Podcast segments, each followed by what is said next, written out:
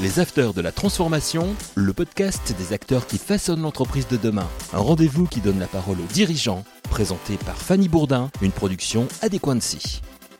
Bonjour et bienvenue sur les Afters de la Transformation. Partagé auprès de plus de 60 000 dirigeants d'entreprise, un podcast créé et imaginé par Adéquancy, société digitale spécialisée dans le management de transition. C'est une émission spéciale que nous présentons aujourd'hui. Ce n'est pas Fanny Bourdin au micro, mais moi-même, Anthony Baron. Vous le savez peut-être, nous sommes en pleine semaine du podcaston. Pendant 7 jours, plus de 300 animateurs et animatrices de podcasts se mobilisent pour mettre en valeur le monde associatif et ses valeurs. C'est une belle mobilisation et il était naturel pour nous que la chaîne des Afters de la transformation y participe.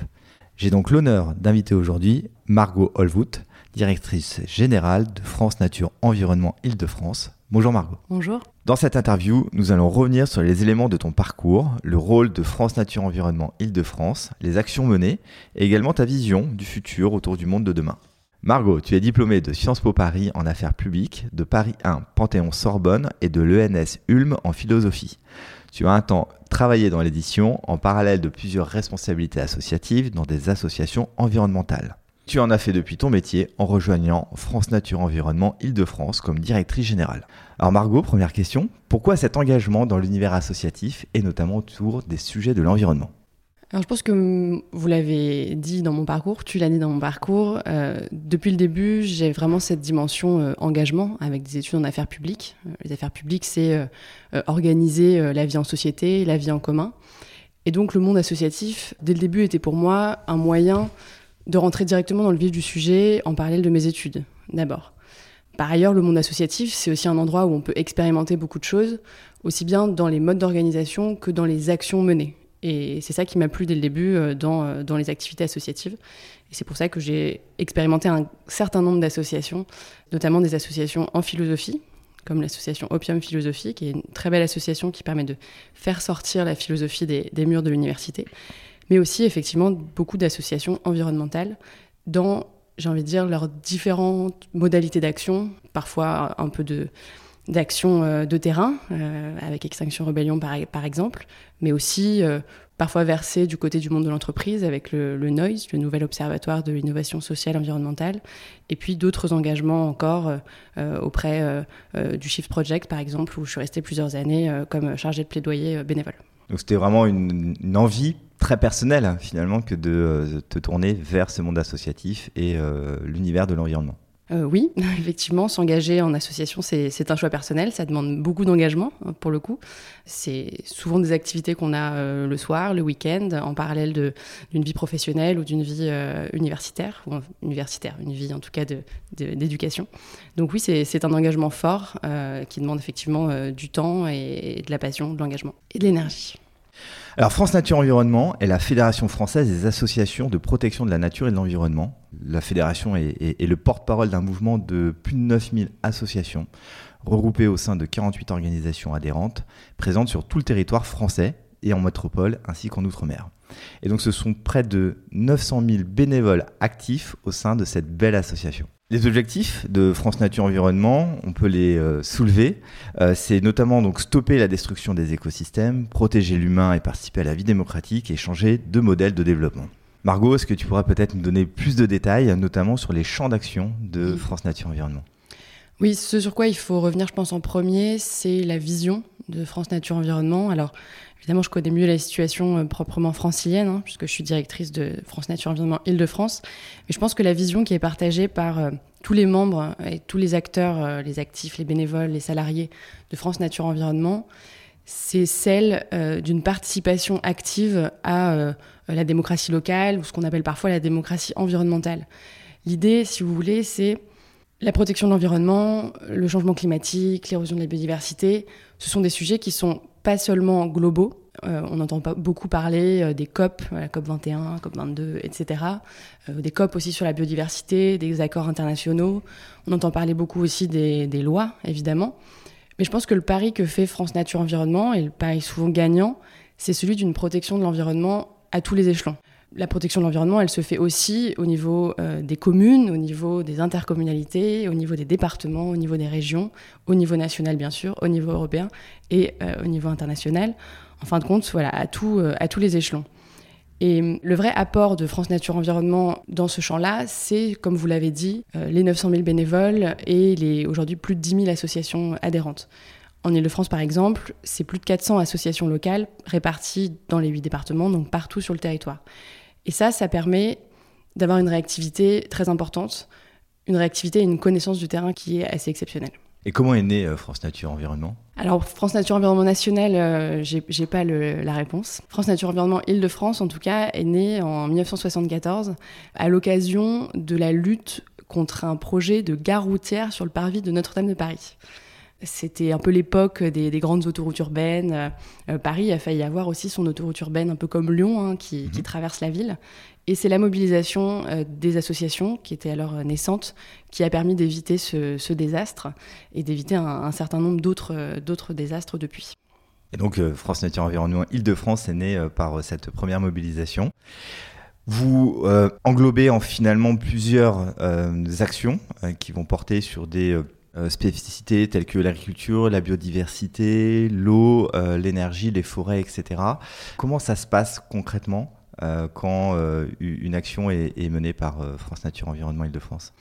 Effectivement, à partir du moment où on est présent sur tout le territoire et à tous les échelons, on est confronté un petit peu à toutes les problématiques de l'environnement. Alors chaque territoire, chaque région, chaque département va avoir ses spécificités. Nous, en Ile-de-France, le sujet qui nous préoccupe en premier lieu, c'est celui de l'aménagement du territoire, de l'urbanisme. L'Île-de-France est bétonnée à plus de 25%. Et quand on regarde simplement sur la métropole du Grand Paris, c'est 90%.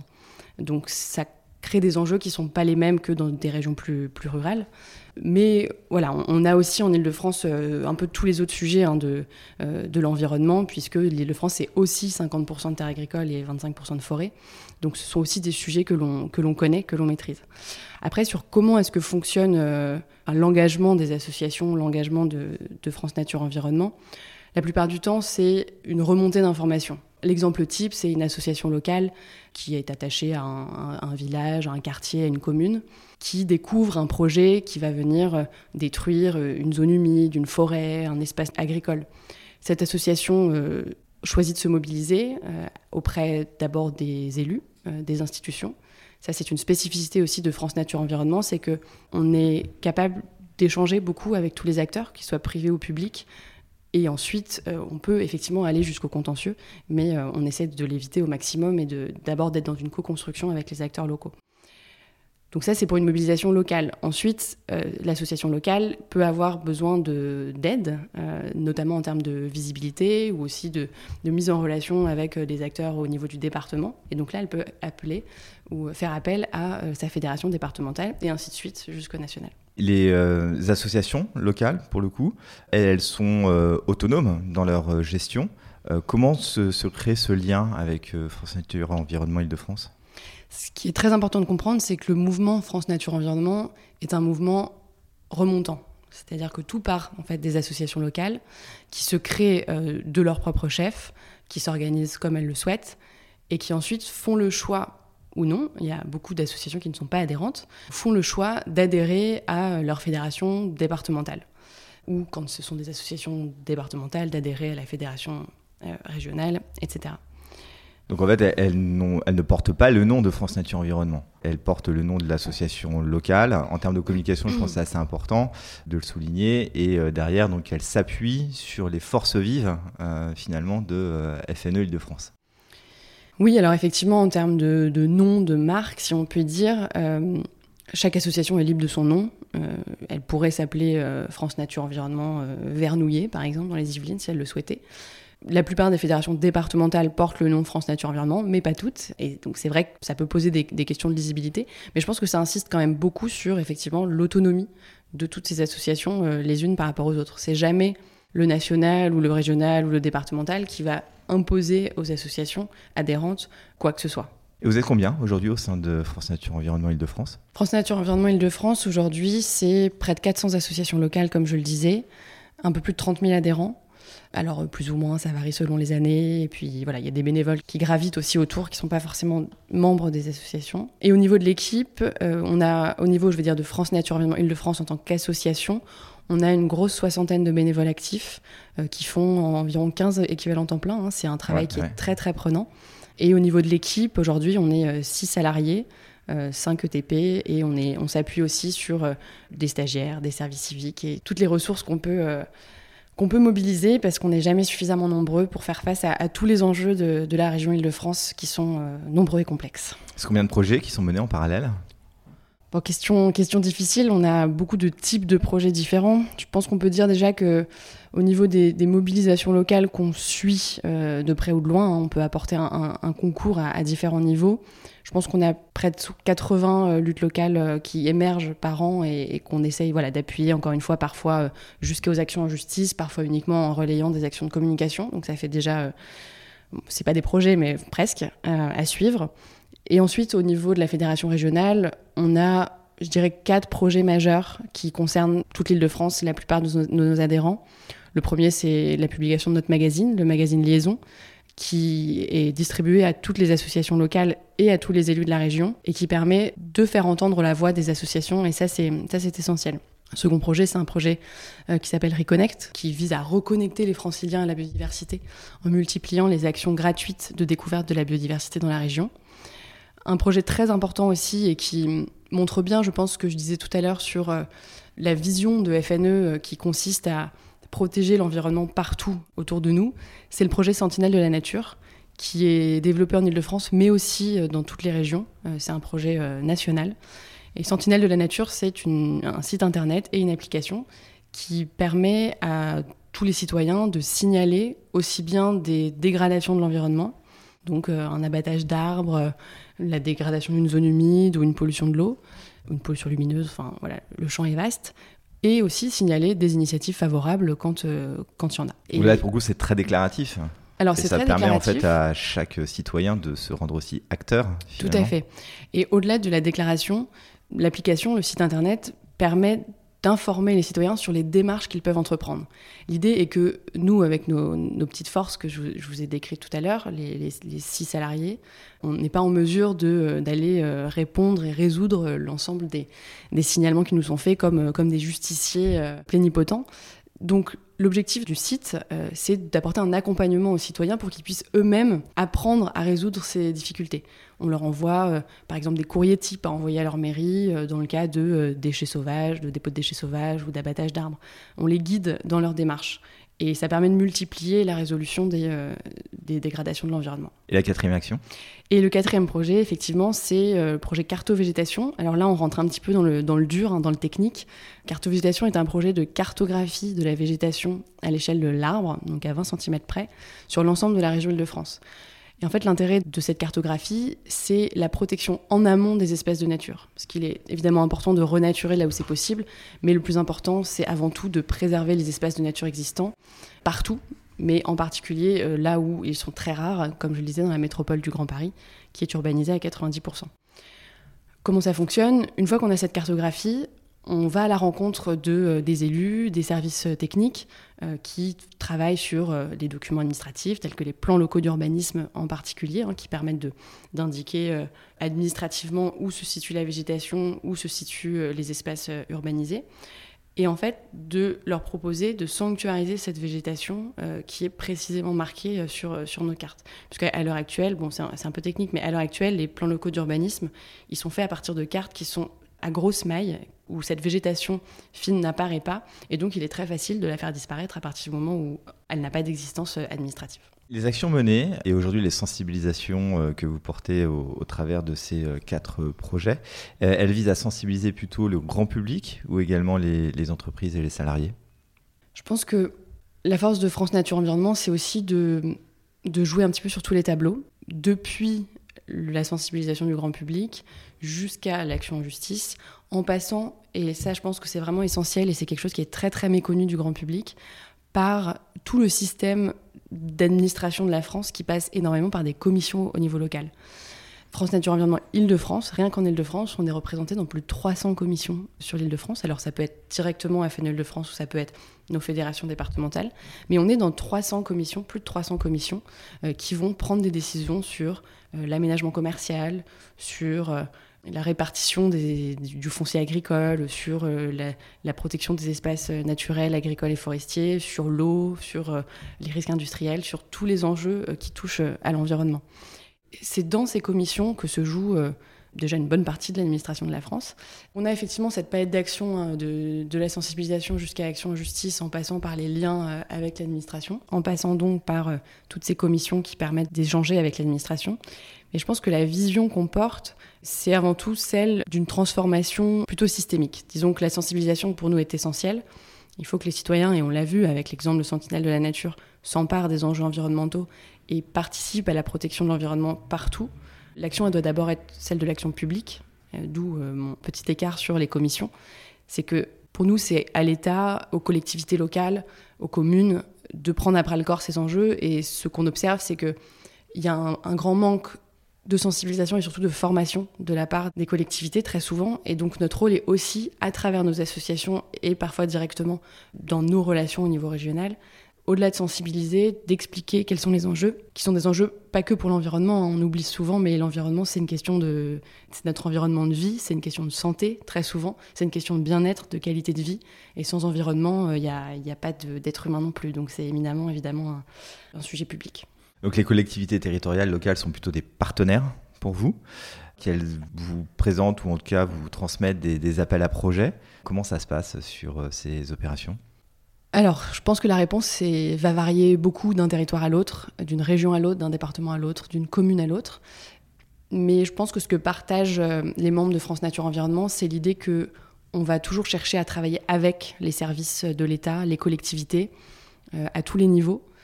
Ce qui, je pense, est très important de comprendre et de souligner, c'est que ce qu'on cherche à faire, c'est à travailler d'abord avec les services, mais que on peut aussi, sur d'autres sujets, être en désaccord. Ça ne devrait pas porter atteinte à la qualité de la relation.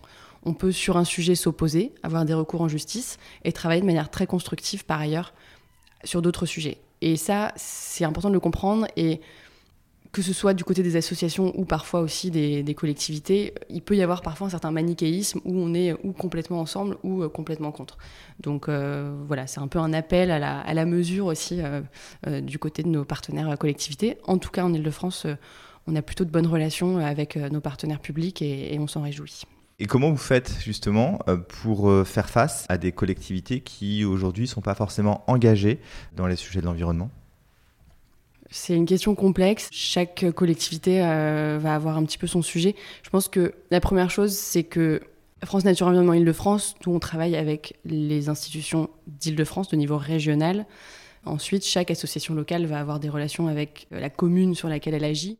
Malheureusement, quand le dialogue ne s'établit pas, quand on, on, essaie de pousser des propositions et qu'il n'y a pas de répondant, que le sujet est vraiment, euh, enfin, selon nous, porte une atteinte grave à l'environnement, effectivement, ça peut aller euh, jusqu'à euh, des, des, mobilisations, manifestations, voire des recours en justice. Ça arrive assez, assez régulièrement.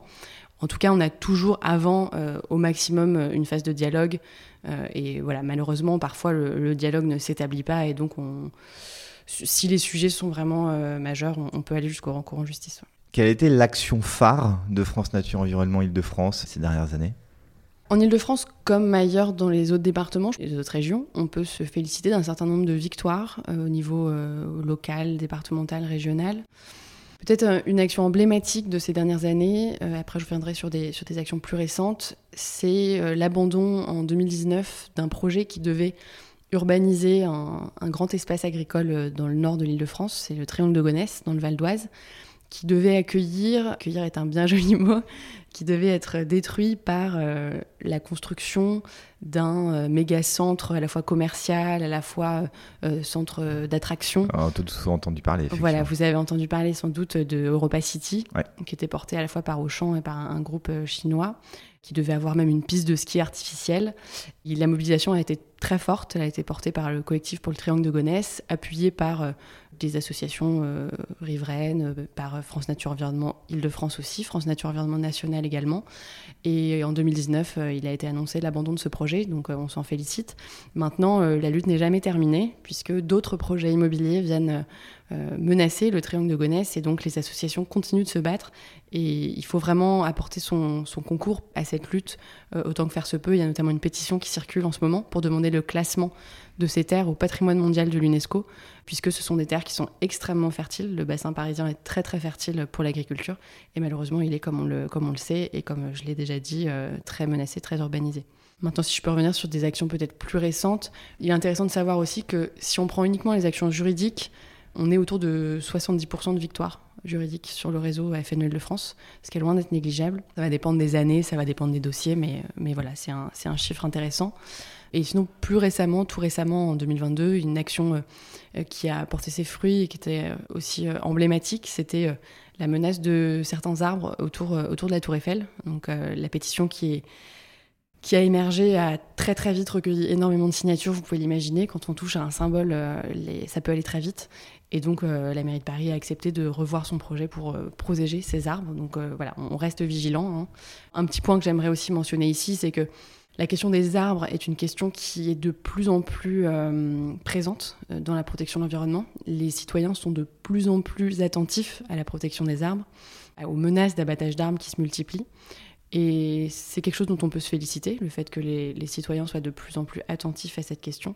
Et on espère que les, collectivités, les pouvoirs publics, les élus changeront leur, vision sur les arbres qui ne sont pas que du mobilier urbain, qui ne sont pas du tout du mobilier urbain, qui font partie des écosystèmes, euh, que ce soit l'arbre ou le système racinaire, qui sont euh, tout autant importants pour, euh, pour maintenir la vie de cet arbre. On pourrait imaginer une, de légiférer sur le sujet, par exemple, de dire, voilà, en fonction de la densité, en fait, dans les milieux urbains de population ou d'habitation, d'obliger, en fait, d'avoir des espaces, en fait, végétalisés. Je vais plus loin de ça, on, voit effectivement des actions de plus en plus fortes dans la revégétalisation des milieux urbains qui a l'air d'être plutôt bien accueilli, mais euh, imaginez euh, de, légiférer sur le sujet. Penses-tu que ce serait une, bonne action? Si je prends au niveau un peu macro la question du droit de l'environnement, il est intéressant de noter que globalement, le droit de l'environnement est un droit qui est assez complet. Il y a des améliorations qui peuvent être faites effectivement sur ce sujet de la protection des arbres, par exemple. Mais je pense que c'est important de souligner que le droit de l'environnement tel qu'il est est un bon droit, mais qui n'est pas appliqué sur cette question des arbres aussi, hein, il, y a des, dispositions. Au-delà du, niveau législatif également, par exemple, l'Organisation mondiale de la santé, l'OMS, recommande 10 mètres carrés minimum d'espace vert par habitant. Dans une zone comme celle de la métropole du Grand Paris, on en est très loin. À Paris, on en est très loin. On est autour de 3 mètres carrés par habitant, hein, très loin des 10. Donc ça, ce sont des objectifs. Ensuite, euh, sur l'idée de légiférer précisément sur euh, la question de la densité d'arbres en fonction de la densité de bâtis, il existe déjà un certain nombre de, dispositions et ça se joue notamment au niveau de ces fameux plans locaux d'urbanisme dont on parlait tout à l'heure. Paris est en train de réviser son plan local d'urbanisme qu'elle a souhaité appeler bioclimatique. Et euh, la fédération départementale, la FNE Paris, est très vigilante justement à ce que cette annonce de PLU bioclimatique se retrouve justement dans ce, dans ce genre de disposition. Euh, et je crois que le travail, pour le coup, est, assez constructif euh, entre FNE Paris aujourd'hui et la mairie de Paris, ce qui n'a pas toujours été le cas. Donc on s'en félicite.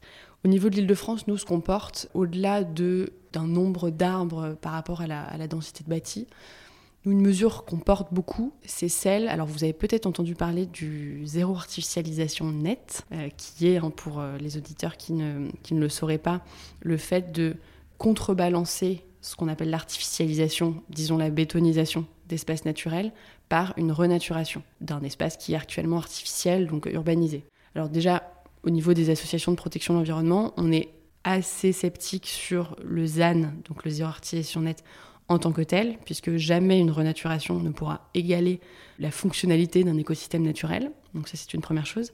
Mais surtout en Ile-de-France, nous, la mesure qu'on porte, c'est le zéro artificialisation brute, notamment sur la métropole du Grand Paris. Quand on a déjà 90% d'urbanisation, on pense qu'on peut s'arrêter là et que renaturation est la priorité sans avoir besoin euh, pour se faire euh, d'aller euh, artificialiser ailleurs. Ça, c'est une mesure forte et essentielle qu'il s'agirait de, mettre en place dès maintenant dans la région, au minimum dans la métropole du Grand Paris et au-delà.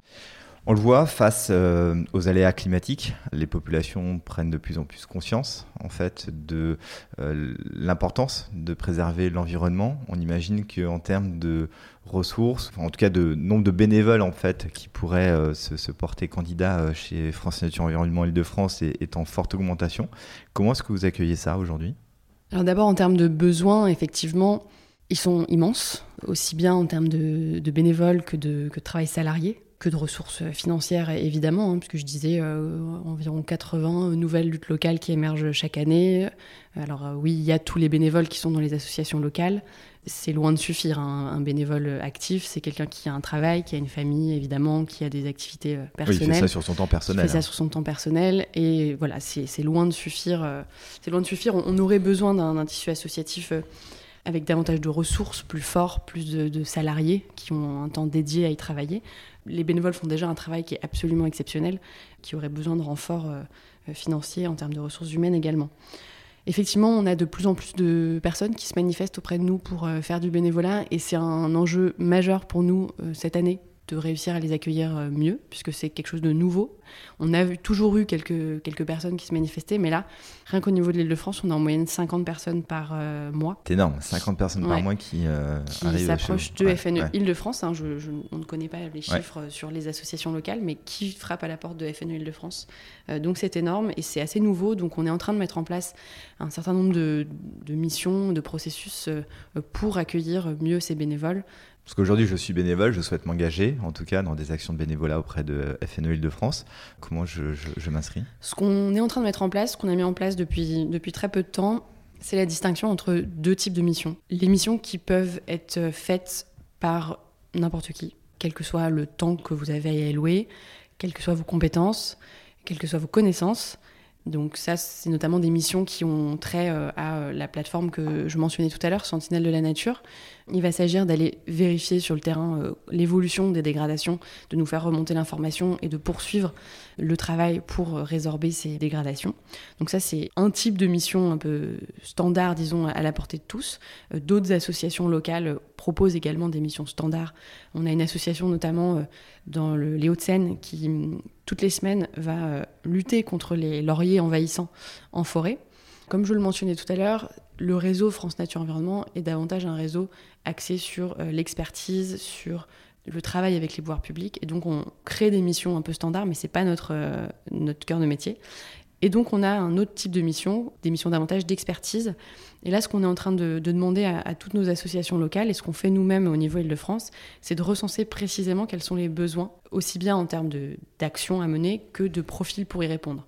Et on est en train de mettre sur pied une bourse euh, du bénévolat en Ile-de-France, dans le réseau FNE, qui va permettre de faire se rencontrer des besoins précis avec des personnes précises qui ont euh, les bonnes compétences. Il y a des recrutements en cours aujourd'hui euh, pour des euh, personnes qui sont en recherche d'emploi au sein de FNE Ile-de-France ou également dans les associations adhérentes Comme je le disais, le réseau en Ile-de-France est très basé sur le bénévolat, très appuyé sur le bénévolat.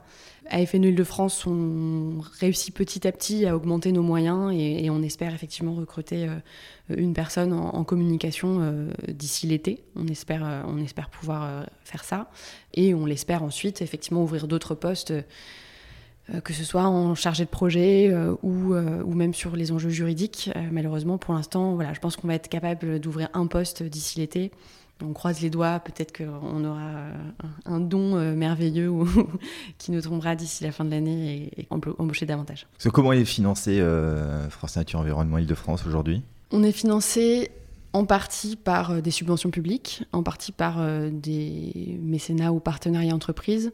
C'est à peu près 50-50, ça dépend des années. Que ce soit d'un côté ou de l'autre, dans tous les cas, la difficulté qu'on rencontre, c'est que c'est beaucoup l'addition de petits montants. Donc ça demande un temps de travail qui est considérable d'aller euh, chaque année euh, euh, démarcher, maintenir la relation, renégocier. voilà. Donc que ce soit au niveau public ou au niveau privé, hein, c'est l'addition de beaucoup, de beaucoup de petites subventions et ça c'est une difficulté.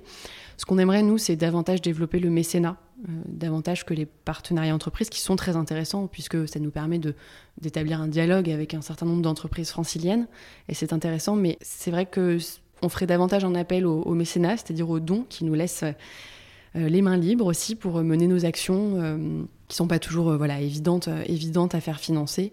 En tout cas, la, protection de l'environnement en Ile-de-France a besoin de, ça, d'avoir les mains libres. Et le budget aujourd'hui de l'organisation, c'est quoi? En Ile-de-France, on se dirige vers un budget à, 400 000 euros annuel qui grossit petit à petit. Tant mieux? Oui. plutôt positif.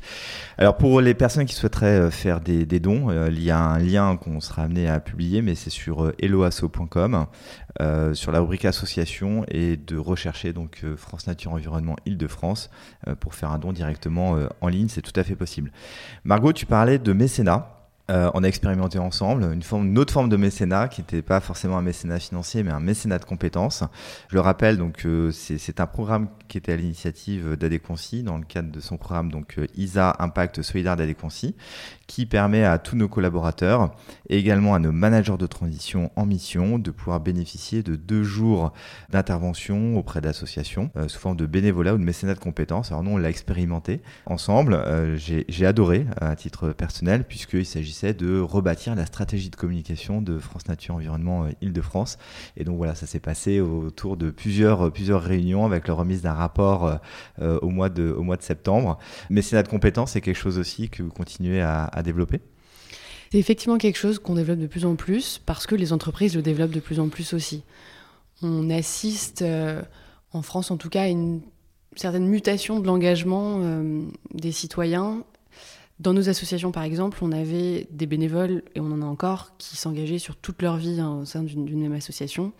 On mute désormais davantage vers des engagements ponctuels, et je vais faire le lien avec le mécénat, hein, je, ne m'écarte pas de loin. Euh, et donc, sur cette mutation, j'en suis euh, la première, euh, le premier exemple, puisque je vous disais que j'avais parcouru beaucoup d'associations avant de rejoindre FNL de France depuis quelques années. Et donc cette mutation de l'engagement nous conduit à chercher d'autres formes de ressources, dont effectivement les mécénats de compétences. Sur les mécénats de compétences, de la même manière que ce que je disais sur les bénévoles, euh, il y a deux types d'engagement possibles. Il y a l'engagement ponctuel, tel que celui qu'on a expérimenté ensemble, qui nécessite d'avoir une mission très claire et très précise et un temps aussi à donner à la personne qui va effectuer son mécénat de compétences pour qu'elle puisse mener à bien sa mission. C'est le premier type de mécénat de compétences qui est très intéressant, mais voilà, qui s'adresse pas forcément à toutes les associations parce que voilà, il faut avoir le, la mission précise, la bonne personne, etc. Un second type de mécénat de compétences qui est extrêmement intéressant également pour nous et auquel on, essaye de recourir de plus en plus, c'est les mécénats de compétences longue durée. On a accueilli sur, ces dernières années trois personnes pour euh, six mois à deux ans à temps plein dans notre association.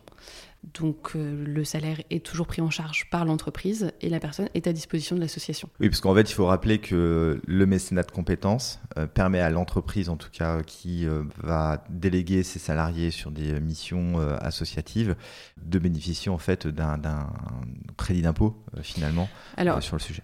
il y a un, allègement fort des charges et effectivement une défiscalisation euh, du salaire. Donc c'est voilà, c'est gagnant-gagnant. Et pour les associations, euh, c'est extrêmement intéressant de bénéficier de ressources en fait. Euh, il y a les ressources financières, mais il y a des ressources humaines aussi qui sont très très importantes et, et ça, on s'en félicite. Et là, sur les missions longues, c'était quel type de mission qui était menée par ces personnes? Alors, on a eu une première mission euh, informatique communication, disons, autour de, la réalisation de notre site internet il, y a, trois ans.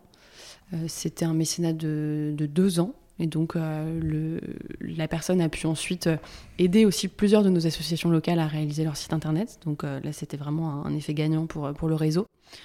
Euh, plus récemment, on a eu un mécénat sur six mois qui euh, nous a accompagnés, euh, nous a appuyés sur la mise en place de nouveaux outils numériques collaboratifs. Hein. donc on est quand même dans les deux cas sur des fonctions support, ce qui est le cas aussi de notre troisième mécénat qui est actuellement plus sur les questions financières comptabilité, gestion. Donc euh, actuellement, c'est plutôt des missions support, mais euh, on espère euh, être en mesure de développer aussi des mécénats de compétences avec des entreprises qui disposent d'une expertise dans le champ environnemental, que ce soit sur les énergies, sur la biodiversité, pour aussi proposer des missions d'expertise. Alors maintenant, si on se projette un petit peu, dans le futur. Ce qui m'intéresse, Margot, et euh, je pense aussi nos auditeurs, c'est d'avoir un peu ta vision, quelque part, du, monde de demain, et notamment de, bah, finalement de l'environnement et de son évolution.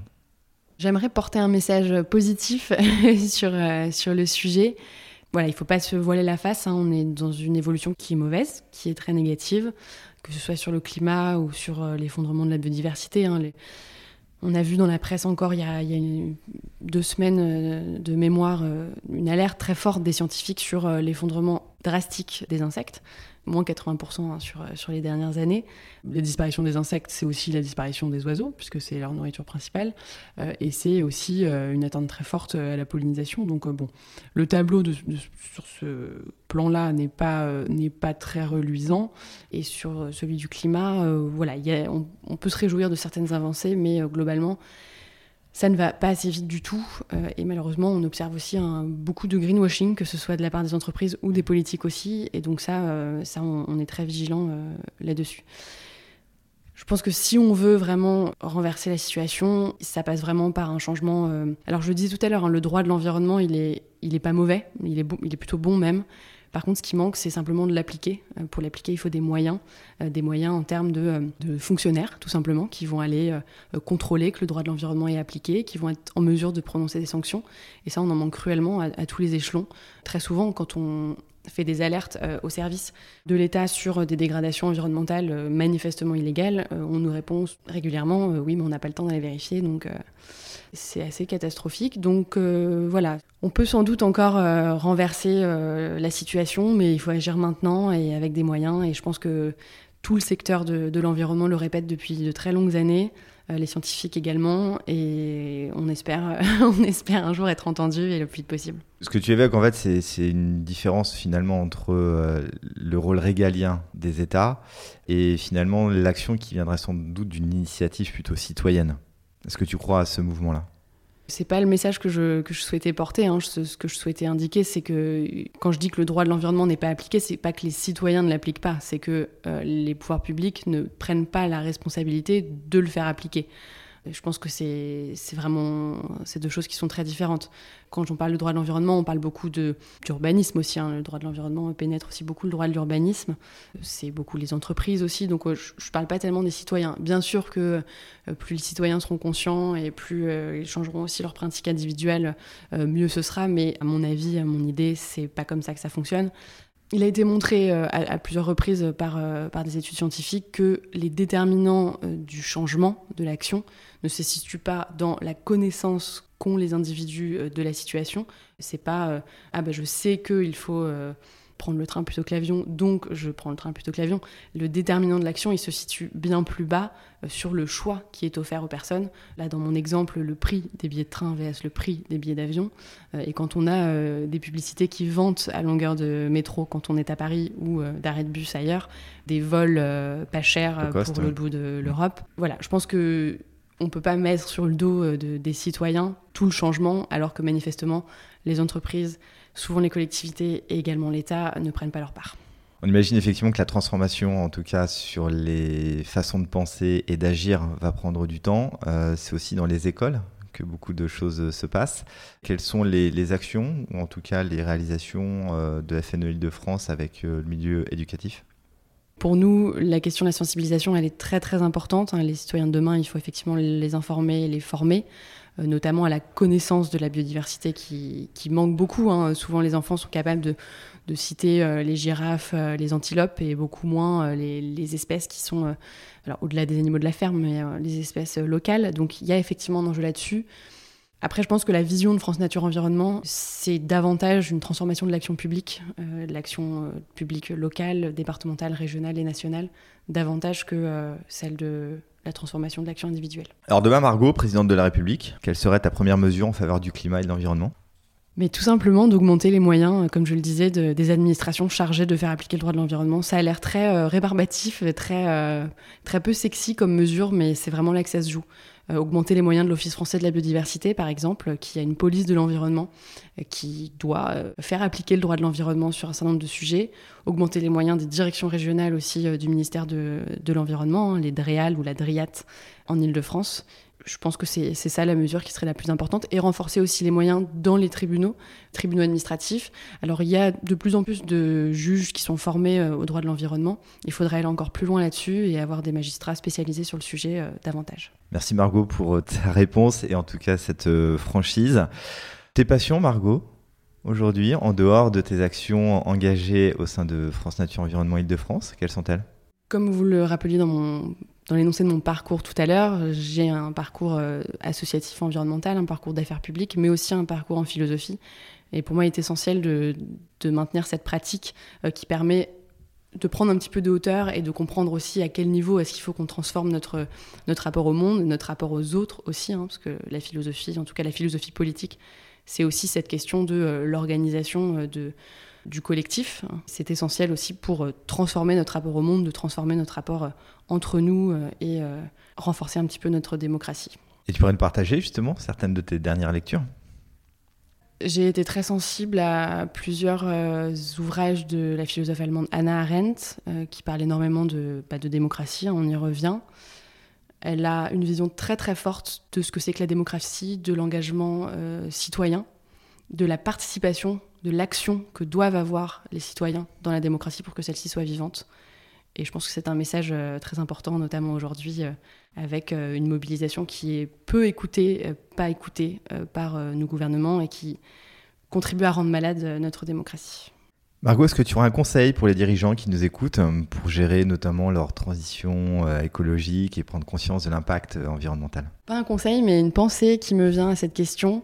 Une étude scientifique il y a quelques mois a montré que les dirigeants d'entreprises qui étaient les plus engagés sur les questions euh, climat-environnement, qui prenaient le plus d'actions réellement impactantes, étaient les dirigeants qui avaient des enfants filles.